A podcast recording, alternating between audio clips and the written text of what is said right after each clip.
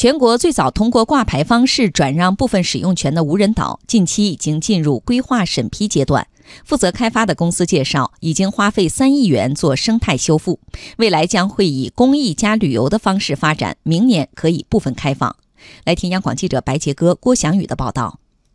三角岛位于广东珠海东部海域的万山群岛，全岛面积零点八七平方公里，不到鼓浪屿的一半，是一个没有居民的岛屿，俗称无人岛。珠海国资委下属的九控蓝色海洋旅游发展有限公司在二零一七年获得三角岛的使用权。公司副总林秀维介绍，两年多的时间里，最多的功夫花在岛上的生态修复。上世纪八九十年代，三角岛经历大规模的采石，植被破坏严重。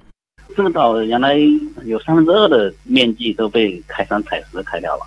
开的都没有植被的，生态环境破坏的很厉害嘛。生态修复到底要怎么做？呃，研究这些事情，也有跟海洋部门对接，跟生态修复的科研院校啊或者研究机构啊，跟他们一块来研究。生态修复是前提，所以这块工作生态修复一定要做好。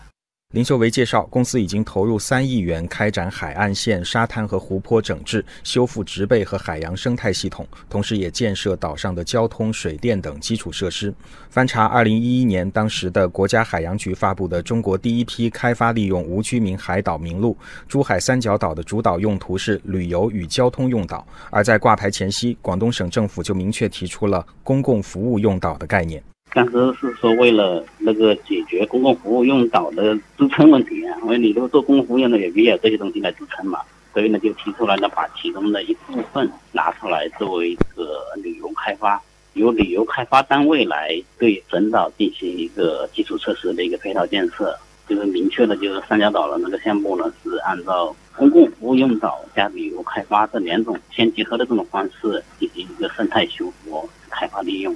林秀维介绍，岛上的风力发电装置并入南方电网，雨水收集和海水淡化设备可以满足日常生活用水需要。产生的污水经过处理形成中水，可以用作灌溉和清洗。还要建设垃圾热解处理系统。事实上，在三角岛之前，国内已经有一些无人岛开发的先例，但是效果不一。二零一一年第一批开发利用无居民海岛名录当中，海南三亚的蜈支洲岛现在已经是知名的旅游景点，而浙江温州的大竹制岛第一女岛主。的开发之路就并不顺利，亏本退出。因此，外界对于这个新兴领域虽然好奇、感兴趣，但仍然有观望心态。林秀维透露，作为最早通过挂牌方式转让部分使用权的无人岛，当时有不少人对三角岛表达意向，但是真正进入到正式报名阶段，他们并没有其他的对手。而在拿到使用权之后，相关的配套政策也还在逐步出台和完善。珠海市自然资源局海域海岛相关负责人梁宪明表示，作为全市无人岛开发目前唯一的试点，